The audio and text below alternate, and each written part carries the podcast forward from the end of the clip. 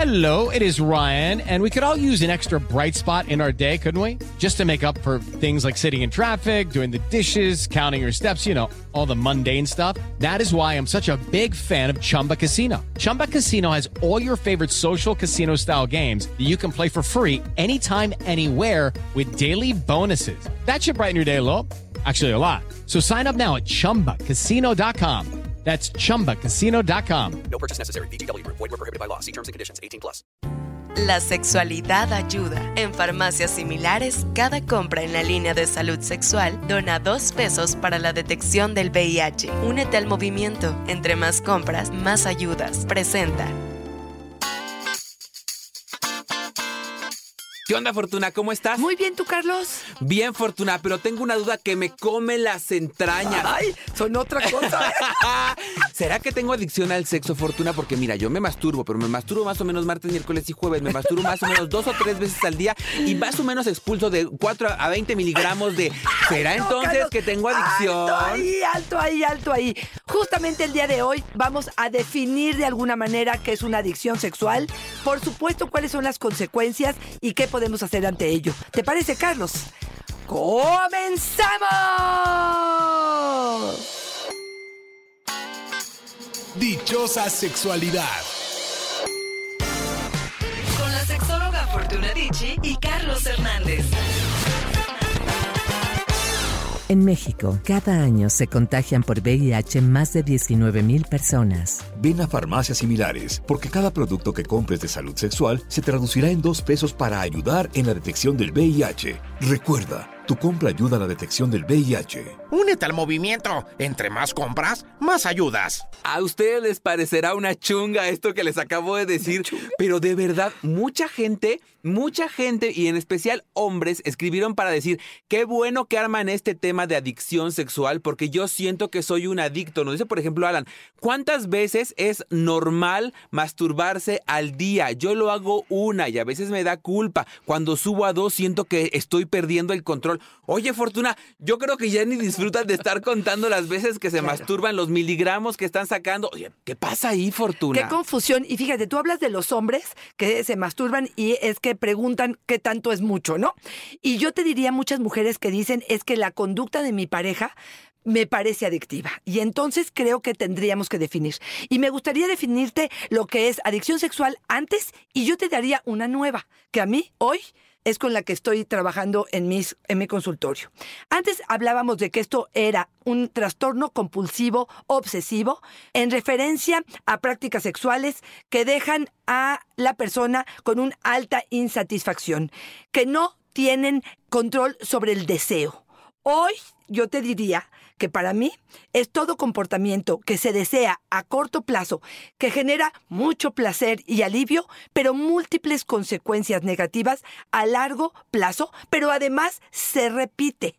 No es una cuestión de frecuencia, sino de consecuencias. Esta pérdida de control, esto de hacerme daño a mi cuerpo o hacerle daño a la persona con la que vivo o a la que amo, esto es lo que me permitirá saber si esto está siendo algo adictivo, está siendo algo que destruye, que no nutre o es algo que tengo demasiado alto mi líbido y esto sería algo distinto. ¿Cómo te queda el ojo, Carlos? Fíjate que yo me quedo pensando en que muchas veces, muchas de esas historias que nos están contando sobre cuántas veces me masturbo, si lo estoy haciendo bien, si estoy haciendo mal, tiene más que ver con un origen de lo que concebimos sobre la masturbación. O sea, en realidad, por ejemplo, tú decías muy bien, cuando las mujeres tienen este temor de que la pareja se está masturbando, no están pensando en la frecuencia con que se están masturbando, están pensando en el hecho prohibido que hemos comprado desde la infancia, que es negativo y para el cual nos tenemos que ocultar y que nadie se entere. Incluso nos pegaban las mamás, ¿no? Si nos tocábamos los genitales. Oye,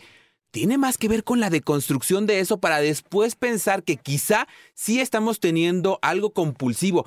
Pero Fortuna, yo no sé cómo tú lo veas, pero en tu consultorio es frecuente ver a gente con una adicción real a masturbarse? No, no es frecuente. Y aquí sí me gustaría dar algunos ejemplos, Venga, Carlos, venga. porque creo que esto Por nos favor. podrá dejar un poquito más claro el asunto. A ver, ahí te va. Si yo tengo una masturbación frecuente y disfruto del encuentro sexual, pero tengo energía probablemente para tener un encuentro sexual con mi pareja, pero disfruto de mi día a día sin tener que tener un acercamiento hacia ningún tipo de sexualidad en general, ninguna actividad, que puedo posponer mi deseo sexual. Hoy tengo ganas, tengo ganas de masturbarme, ya mi imaginación voló, pero yo digo, no es momento, estoy trabajando, estoy con la pareja, estoy con mis hijos, pospongo esto y a lo mejor lo pospongo a la noche y a lo mejor decido que mejor mañana y puedo tener la tolerancia corporal, emocional, psicológica de decir, a ver, no es momento, esto no es necesario en este momento, a diferencia de aquella persona que tengo esta necesidad y corporalmente empiezo a sentir ansiedad, empiezan a sudarme las manos. No hay forma de concentrarme en otra cosa porque lo único que necesito es de inmediato saciar esta hambre que tengo de esta actividad que estoy pensando que en este momento necesito hacer. Si no la sacio, si no cubro mi necesidad en este momento, entro en un estado o de ansiedad o se me de- desbordan los- las emociones o me pongo de mal humor o genero mucha ira o me convierto en alguien violento. No sé posponer esto que me está sucediendo. No sé cómo escuchas esto, Carlitos. Y fíjate que creo que nos das mucha luz, mucha luz. Yo quiero llamar a las personas que nos escribieron así como Alan para que hagan este análisis y esta revisión y digan, ¿de verdad estoy experimentando esto? ¿De verdad estoy dejando de tener un día a día por la necesidad de masturbarme? Si la respuesta es sí, órale, a buscar ayuda. Exacto. Pero si no, a reconocer si es parte solamente de una creencia que sanciona esta práctica. Chami nos dice, uno sabe bien cuando eres adicto a algo, nomás se hacen locos los hombres. Mira, Fortuna, a mí me pareció muy interesante esto que nos comenta, porque a veces parece que todo esto que tiene que ver con una cuestión emocional, eh, pareciera que podemos medirlo, pareciera que tenemos la certeza, pareciera que como no es tangible, como no vemos una adicción, como si podríamos ver tal vez un herpes, nos estamos haciendo los locos y, y en realidad somos unos puercos que en realidad nada más quieren, perdóname, coger. Claro, claro, claro. Y nos estamos haciendo los locos. Fortuna, yo creo que va mucho más allá de eso, ¿no? Totalmente de acuerdo. Me gustaría darte algunas características muy definidas para poder entender si puedo entrar en este diagnóstico de adicción. Tiene que ver con patrones de conducta fuera de control, tiene que ver que estas conductas estén destruyendo mi vida. Por ejemplo, una persona que es infiel constantemente, que ya te perdonaron una, dos y tres y tú sigues en esta conducta que aparte, perdón que se los diga, pero meten el pene en el hoyo que sea, no importa quién sea la otra persona. Lo que me importa es saciar mi deseo de eyacular dentro de una vagina. Estoy hablando en el caso de los hombres, que buscan un sexo peligroso o de alto riesgo. Por ejemplo, que no usan condón y que saben que están cerca de una infección probable de transmisión sexual y no importa. ¿Por qué? Porque mi deseo es más importante o es mayor que la posibilidad de razonar qué es lo que voy a hacer con este deseo. No puedo posponer nada de lo que estoy viviendo y estoy necesitando. Sufren de serias consecuencias, por ejemplo, dinero gastado pero bueno, a, a- ¿qué les digo? A, por mayor en llamadas telefónicas, en prostitutas, en personas, en sexoservidoras. Esto, personas que afecta sus conductas sexuales, lo que tiene que ver con su trabajo, con sus pasatiempos, con sus amigos, con su familia, que usan al sexo como una forma, y esta es muy importante, de controlar su estado de ánimo. Yo estoy ansioso, estoy nervioso, yo ya sé que si me masturbo, me relajo. Si yo lo hago de vez en cuando es una historia, pero si esta es mi forma en la que estoy encontrando para poder a partir de eso manejar mi estrés o mi ansiedad, entonces estoy en problemas. Es una obsesión por cuestiones sexuales, pornografía, packs, OnlyFans, tener varios y que el dinero entero se me vaya por ahí. Y que esto tiene que ver con periodos de tiempo que estén siendo parte de mi vida. No sé, Carlos, ¿cómo escuchas yo todo esto? estaba escuchando hace unos días a una especialista que decía que el límite en la, en la vida en pareja era el malestar. Y yo me gusta mucho pensarlo así, Fortuna. Cuando esta conducta me está generando malestar, hay algo que revisar. Cuando le está generando malestar a mi pareja, hay algo que revisar. Me parece importante tener todo el tiempo prendidos los focos, porque ojo, Ahora estamos hablando de adicción sexual, pero a mí me encanta que estás dando un, un- un es- un espectro amplio de todas las áreas que pueden verse envueltas en estas conductas que, si lo pensamos, son nocivas per se, porque nos están distrayendo de nuestro objetivo para llevarnos y hacernos presa de algo que no estamos controlando. Ahí es donde sí se prende el foco, ¿no? Claro, y quiero que les quede claro que a lo mejor la conducta sexual no es el problema, sino la ansiedad, Claro.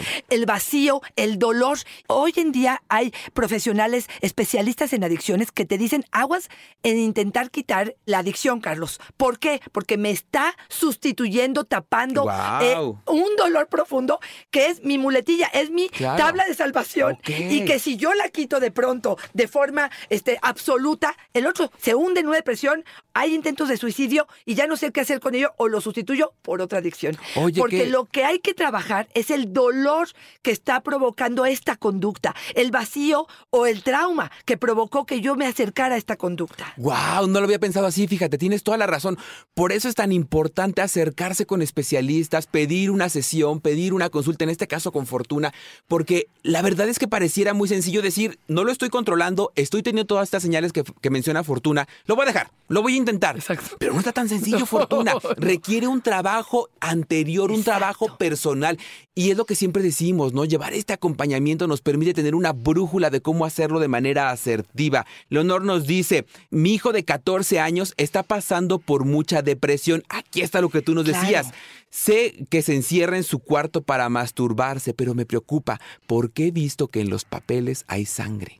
Wow, fíjate, ahí estaríamos hablando que está atentando contra su eh, Integridad. integridad. Y ahí podríamos hablar de una señal de que se está haciendo daño y esta conducta no está siendo sana para él. Entonces, sí, esta conducta está siendo patológica, sí. ¿Es una adicción? No lo sé. Pero sí me habla de que este chavo probablemente trae una depresión, un dolor, una incapacidad de pertenecer, un no encontrar su lugar. Esto que tú mencionabas hace rato, que me gustó mucho decir, es que tengo que deconstruir, porque a lo mejor mis, no sé si mis fetiches o mis ideas sobre la sexualidad salen de lo que se supone, y lo pongo entre comillas, es normal, y entonces estoy sintiendo que me desbordo y esto es lo que me calma. Y otra vez, otra vez, yo sí señalo mucho esto que mencionabas hace un momento. Dice ella, está pasando por mucha depresión. Si lo notas, Exacto, el exacto. tema no es la práctica, es la depresión que él está originando para trabajar con eso, ¿no, Fortuna? A mí me gustaría que en un momento que, que cerráramos, Fortuna, sí nos repitieras algunas señales, porque creo que es importante, y algunas ideas clave con las que deberíamos quedarnos, porque creo que sí causa mucha confusión, y más porque en redes sociales vemos muchísimo esto de eres adicto al sexo si haces tal. Y yo digo, de verdad que, que- que suena muy irresponsable afirmarlo sin tener como todo este back de saber qué es lo que está pasando a la persona. Laura nos dice, Fortuna, a mí me diagnosticaron adicción sexual. Y ojo, Fortuna, A me ver. encanta que digan me diagnosticaron. Claro. Y quiero decirles que sepan que fue todo un proceso para el diagnóstico. Exacto. Yo no me masturbaba ni tenía conductas, pero a causa de un abuso sexual que sufrí en la infancia, tuve esta adicción. Hoy les quiero decir que acudan con un especialista y no solamente lo den por hecho. Fíjate, fíjate cómo es nuestra psique tan interesante, Carlos. Él, para sobrevivir de su abuso sexual en la infancia, saca su ansiedad o sus angustias por medio de no sabemos qué conductas sexuales que hacen que se remita probablemente este trauma. Y lo que hay que trabajar con él no es la adicción al sexo ni esas conductas, sino el dolor generado por ese trauma que probablemente no se trabajó y que su forma de sobrevivir ante ello fue el sexo. ¿Y sabes cómo lo escucho ahora que lo estás diciendo? Como cuando nos cortamos, Fortuna, tenemos una herida. Esa herida, el cuerpo, por una lógica biológica, va a intentar cerrar esa herida, pero esa herida puede quedar con la pus adentro. El cuerpo lo va a intentar cerrar porque es su naturaleza, es su Claro, sabiduría. claro. No le importa si está dentro de la pus. Y puede ser que esté haciendo exactamente lo mismo esa adicción.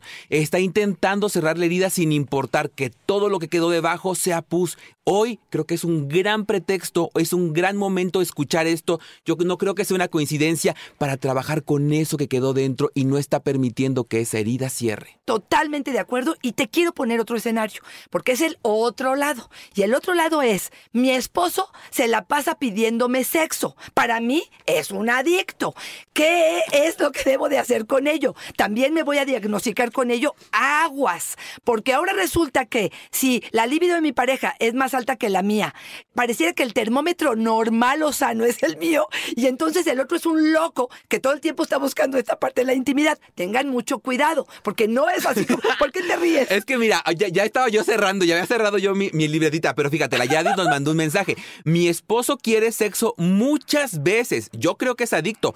Hasta dos veces por semana. Ay, Yadis, no te Exacto. azotes. Qué bueno que Gaby nos dio este mensaje porque creo que esta, eh, te decía yo, es el otro lado, ¿no? El poder decir, mi vara para medir el placer, la satisfacción o la necesidad es dos veces o una vez a la semana. Cuando es dos, es el doble. Y entonces ya está exagerando. Es un pervertido y es una persona que es adicta sexual. Aguas. ¿Por qué? Porque ahora resulta que estamos, primero estamos diagnosticando siendo pareja y no teniendo Claro. el conocimiento. Y segundo, es entender que otra vez, que las consecuencias, el hecho de no poder calmar esta ansiedad, el hecho de eh, tener consecuencias negativas, podría ser mucho más el reflejo de una adicción que solamente las ganitas. Ahí lo que le diría es, vean qué es lo que ella necesita hacer para aumentar un poco su deseo sexual. Él podría combinar una masturbación probablemente con el acto sexual con ella y no por eso tendría que ser específicamente un adicto sexual.